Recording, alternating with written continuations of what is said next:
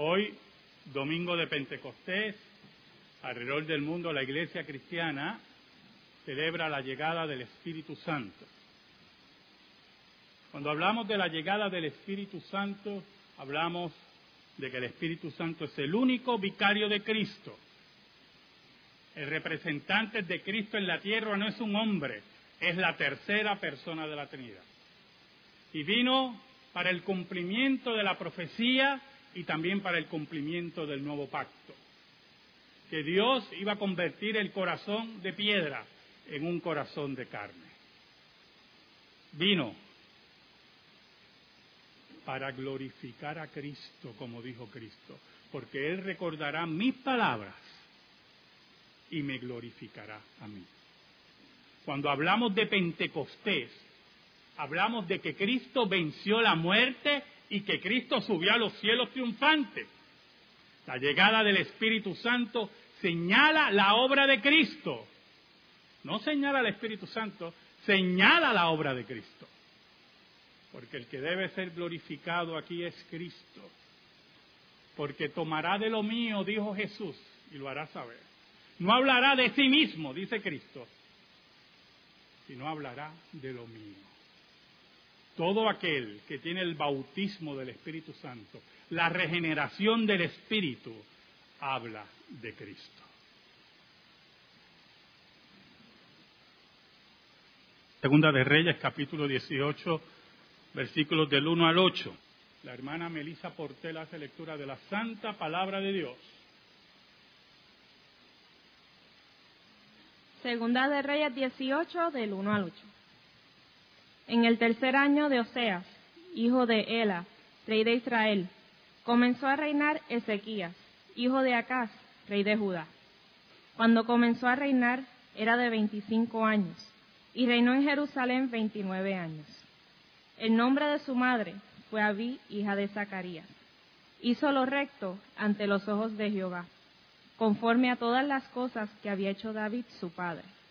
Él quitó los lugares altos y quebró las imágenes, y cortó los símbolos de acera, e hizo pedazos la serpiente de bronce que había hecho Moisés, porque hasta entonces le quemaban inciensos los hijos de Israel, y la llamó Neustán. En Jehová Dios de Israel puso su esperanza, ni después ni antes de él hubo otro como él entre todos los reyes de Judá, porque siguió a Jehová y no se apartó de él sino que guardó los mandamientos que Jehová prescribió a Moisés. Y Jehová estaba con él, y a donde quiera que salía, prosperaba. Él se rebeló contra el rey de Asiria, y no le sirvió. Hirió también a los filisteos hasta Gaza y sus fronteras, desde las torres de las atalayas hasta la ciudad fortificada.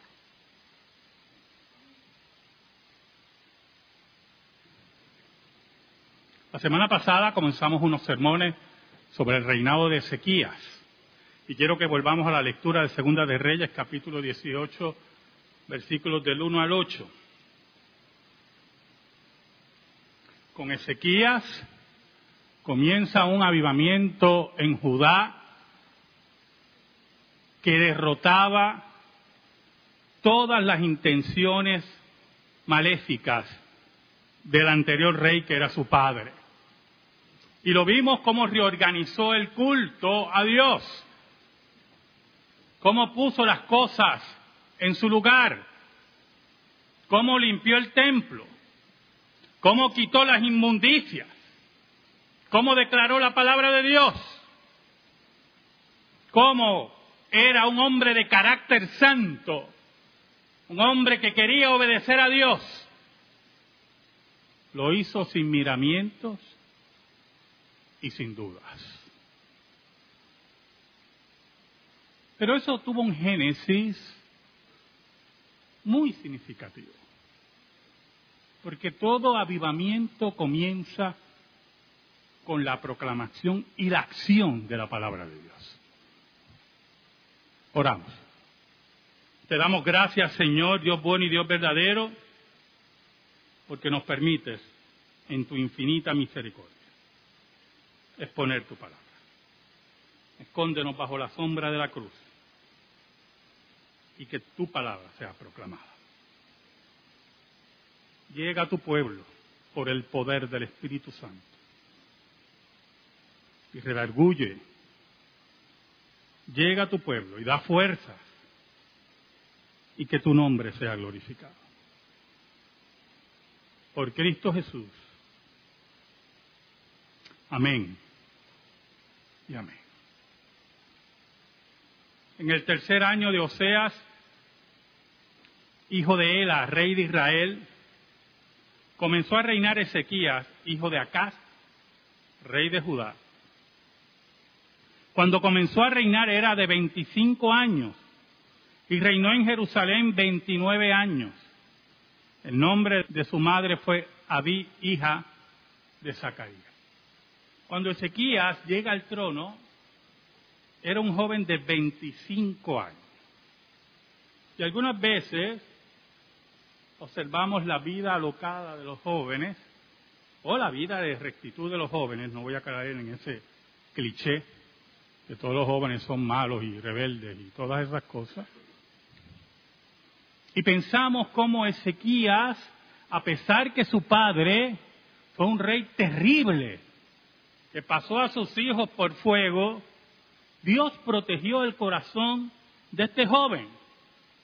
Y cuando llega a los 25 años al trono, uno espera que con la impetud de un joven, uno espera que con el ejemplo de su padre, uno espera con toda la desgracia que hay en Judá, Ezequías siga los pasos de su padre, se asuste, se amilane y diga, no me voy a complicar la vida.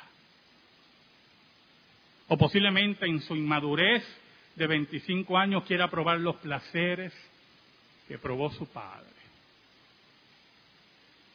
Es importante que entendamos que Dios pide nuestra juventud, nuestras fuerzas, nuestro ímpetu para servirle. Por eso Salomón dice, acuérdate de tu Creador en los días de tu juventud antes que vengan los días malos, en los cuales digas, no tengo contentamiento. El ejemplo que he visto varias veces de personas que desperdiciaron su juventud en vidas pecaminosas, en vidas desordenadas o en vidas sin sentido, buscando unas glorias y unos tesoros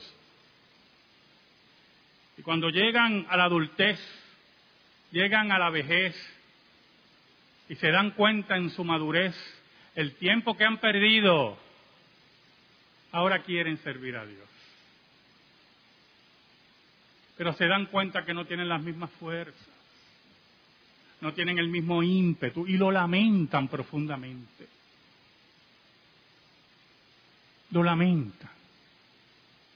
También estaba leyendo, que se lo he mencionado varias veces y volví a leerlo esta semana, otro informe del Estado sueco. Como la gente, en un por ciento altísimo en el Estado sueco, por el Estado sueco atacar el concepto de la familia nuclear, atacar el concepto de la familia bíblica. Un por ciento altísimo de personas mueren solas en sus hogares. Nadie los reclama. Cuando los llevan a las morgues se quedan allí porque la familia se ha disuelto, ha sido totalmente destruida por el aborto, por la rebelión contra los padres, declarando independencia a los hijos en los años que no le corresponde.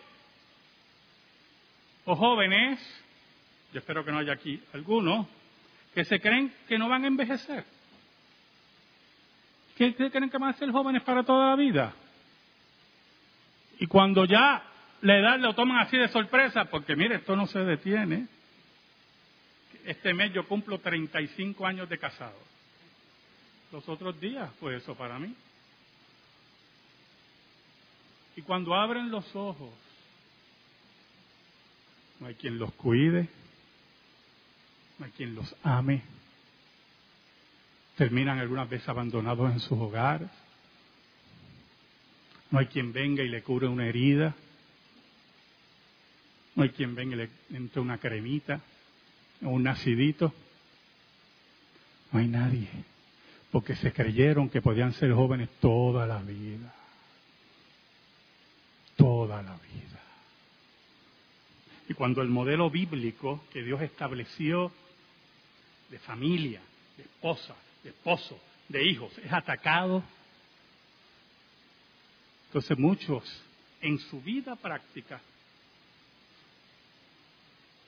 prácticamente, valga la redundancia, están de acuerdo con esos ataques. Pero sobre todas las cosas, no entendemos que Dios nos pide las fuerzas, la inteligencia, la vida de la juventud para que el reino de Dios avance. Ezequías lo tenía claro. A sus 25 años, pudiendo hacer como su padre, que era un enemigo de Dios y odiaba a Dios. Ezequías decidió seguir al Dios del pacto. En el versículo 3 en adelante dice, hizo lo recto ante los ojos de Jehová conforme a todas las cosas que había hecho David su padre.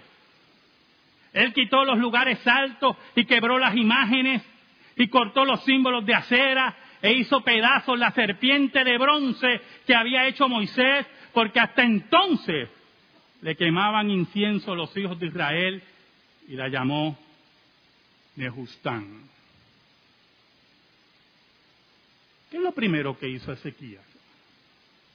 Decidió seguir el modelo no de su padre inmediato, sino de su ancestro David. ¿Sabe algo, hermano? David tenía una característica increíble, sorprendente. Por eso era conforme al corazón de Dios. David nunca dobló sus rodillas a ningún Dios que no fuera Jehová. Combatía fuertemente la idolatría y amaba a Dios sobre todas las cosas. Y Ezequías lo entendió bien y sabía que la base del reino de David, con todos sus problemas y la gloria del reino de David, estaba en su fidelidad al Dios del pacto. Por eso el versículo 3 nos dice que Ezequías hizo conforme a todas las cosas que había hecho David su padre. Mira el versículo 4.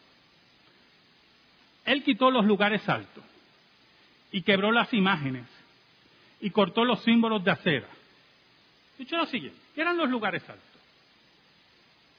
Jerusalén, esa emplanada allí, estaba el templo y usted miraba, había un tipo de monte donde la gente ponía pequeños altares a sus dioses y le hacían sacrificios y quemaban sacrificios y se veía las llamas de los altares. Entonces existía, escuche bien, escuche bien, que tengo que coger mis palabras, que no suene esto a un intento de imponer una teocracia. Existía un, un tipo de acuerdo no escrito, en algunas veces en Judá, que después que la adoración a Jehová estuviera activa, y eso fue ocurre después del reino de Salomón, esos lugares pues déjalo ahí, hay un tipo de, de acuerdo, ¿verdad? Medio así de la ONU, esos acuerdos de la ONU, que nadie sale bien. Nunca. Como los discursos que oímos. Anoche hubo otro ataque terrorista en Inglaterra y oímos los mismos discursos. Vamos a seguir hacia adelante. Todo va a estar bien. Somos fuertes y siguen matando gente, y siguen matando gente, y somos fuertes, y vamos a vencer. ¿Vamos a vencer de qué? Y mientras nuestros hijos, nuestras hijas, nuestras madres, nuestros padres siguen en grave peligro en medio de la monarquía inglesa, tenemos esos discursos de los liberales que es pura basura, porque no toman la acción que se debe tomar porque queremos tener los lugares altos prendidos. Ezequías tenía claro qué tenía que hacer con esos lugares altos. Y la primera orden que dio fue acabar con los lugares altos, con la idolatría del pueblo, quebrantar sus altares, quebrantar a sus dioses, que eran de madera, de piedra, dioses muertos. Prohibir la adoración idolátrica en Israel, porque el verdadero avivamiento está en cumplir la palabra de Dios. Y como sus dioses eran eso, de madera, de piedra, tenían que cargarlo. Tenían narices, como dice el salmista, y no huelen. Tenían ojos y no ven. Dioses que se caían y se partían. ¿Usted ha visto eso? Un Dios que se cae y se parte. ¿Qué porquería de Dios es ese? Pero añade algo, el versículo, que es muy importante, Muy importante. E hizo pedazos. Escuche. La serpiente de bronce que había hecho Moisés, porque hasta entonces le quemaban incienso a los hijos de Israel, y la llamó Neustán. Neustán, que significa serpiente de bronce. Y esta parte, hermano, es sorprendente. ¿Usted sabe por qué? Porque aquí se combina, y por eso el acercamiento al texto es más complicado. Aquí se combina superstición, porque Moisés construyó la serpiente. Moisés. No estamos hablando de ningún infeliz. Estamos hablando de Moisés. Se combina esa superstición con folclore. No puede haber nada malo. Fue la, serpiente que construyó Moisés. Esa serpiente cuando tú la mirabas, y me imagino todas esas historias, ¿verdad? Cuando tú la, y estaban registradas, tú la mirabas, sanabas. Y el folclore, juntamente con la superstición, crea algo en el corazón del hombre. Miedo. ¿Cómo tú vas a tocar esa serpiente? Eso lo construyó Moisés. Tú estás loco. Ezequías estaba claro. Los pueblos crean tradiciones, folclor, supersticiones. La religión es la que marca la cultura. Y se repite año tras año las prácticas culturales contrarias a la ley de Dios. Y Ezequías sabía que esa superstición, que ese folclor, que ese miedo en el pueblo de tocar la serpiente era totalmente idolátrico. Por lo tanto, incluyendo todas las imágenes de los Baales y Acera, Ezequías fue contra la serpiente que construyó Moisés y sin mediar palabra, sin ninguna duda en su corazón, con todas las fuerzas y las bendiciones que Dios le dio, dice la Biblia, que hizo pedazos la serpiente de bronce que había hecho Moisés. Oiga, y cuando muchas veces en nuestra vida tenemos tantas serpientes de bronce, ¿Cuántas veces tenemos que derribar esas serpientes de bronce? Y nos detenemos porque está incluida nuestra familia. Y nos detenemos porque está incluidos nuestros hijos. Y nos detenemos porque es una práctica ancestral en nuestra familia. Pero queremos bendiciones para nuestra vida, quebrantando la ley de Dios, pisoteando la opinión de Dios, viviendo como nos da la gana. Mire, el versículo dice Escuche bien. El versículo dice que los hijos de Israel le quemaban incienso. Yo no sé si usted entiende eso. El incienso se utilizaba en el culto a Dios como un medio simbólico de las oraciones, de, de, adoración a Dios.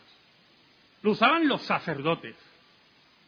Cuando dice la Biblia que el pueblo le prendía incienso, lo que nos está diciendo, lo que nos está comunicando, es que ya había organizado un tipo de culto. con elementos del culto a Dios. No era que venían ahí y prendían un incienso, no, no. Todo indica que había gente señalada para llevar ese culto. Ceremonias paralelas al culto a Dios. Ezequías tenía claro que si iba a limpiar el templo, iba a limpiar a Judá, todo lo que fuera el reto al Dios verdadero tenía que ser destruido, incluyendo la serpiente construida por Moisés. ¿Sabe algo? Escucha lo siguiente, le voy a decir un chisme.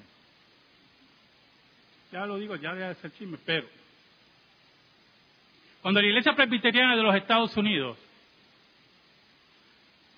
aprueba el matrimonio gay y la ordenación de homosexuales y lesbianas al ministerio, la iglesia aquí local reaccionó y envió un comunicado que me llegó a mí, que me lo enviaron. El comunicado en dos párrafos no decía nada, pero nada. Ese discurso leguleyo que no dice nada, pero sí apeló, escuche, a la unidad de la iglesia. La unidad que había aquí. La unidad de los demonios. Porque cuando tu adoración no es dirigida al Dios verdadero y recurres a tradiciones eclesiásticas y a unidades que la Biblia no habla, es la unidad de los demonios. Ezequías lo tenía claro.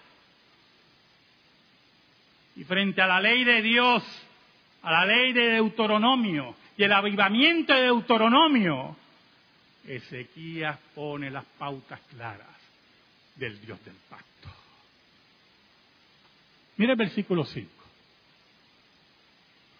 En Jehová Dios de Israel puso su esperanza. ¿Sabe lo que significa seguir la ley de Dios, hermano? Poner nuestra esperanza en Dios y que sea Dios el que reparta suerte. ¿Sabe lo que es confiar en el Dios de la Biblia y en su ley, hermano? Y ver en Dios nuestra esperanza es confiar neta, escuche, netamente en su soberanía. No sé si usted me está entendiendo.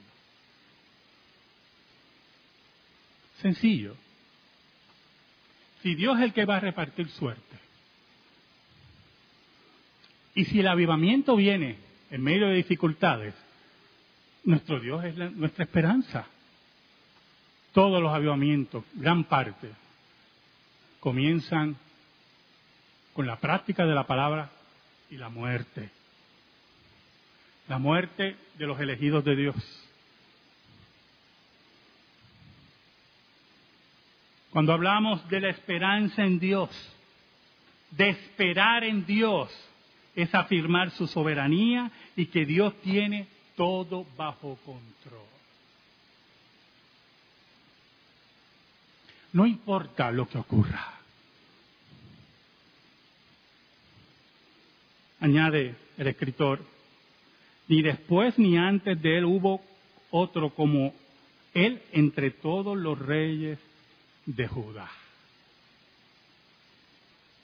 Usted sabe proclamar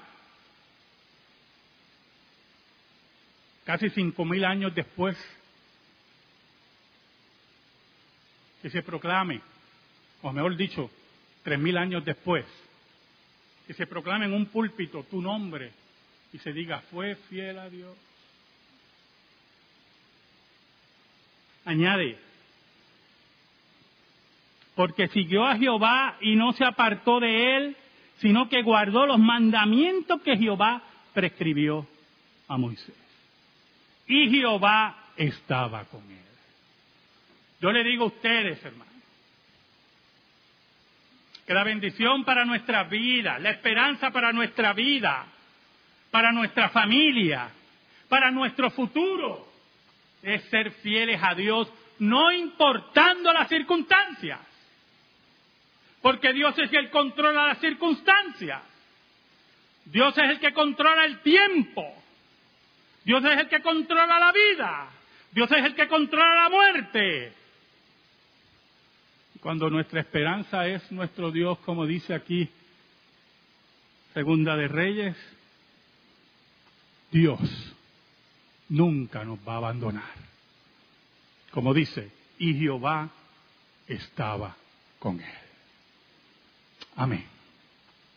Gracias te damos, Señor. Y te pedimos, Señor, en el nombre de Jesús, que tu palabra, tu palabra esté en medio de tu pueblo. Por Cristo Jesús oramos. Amén. Amén. Vamos en silencio, hermano.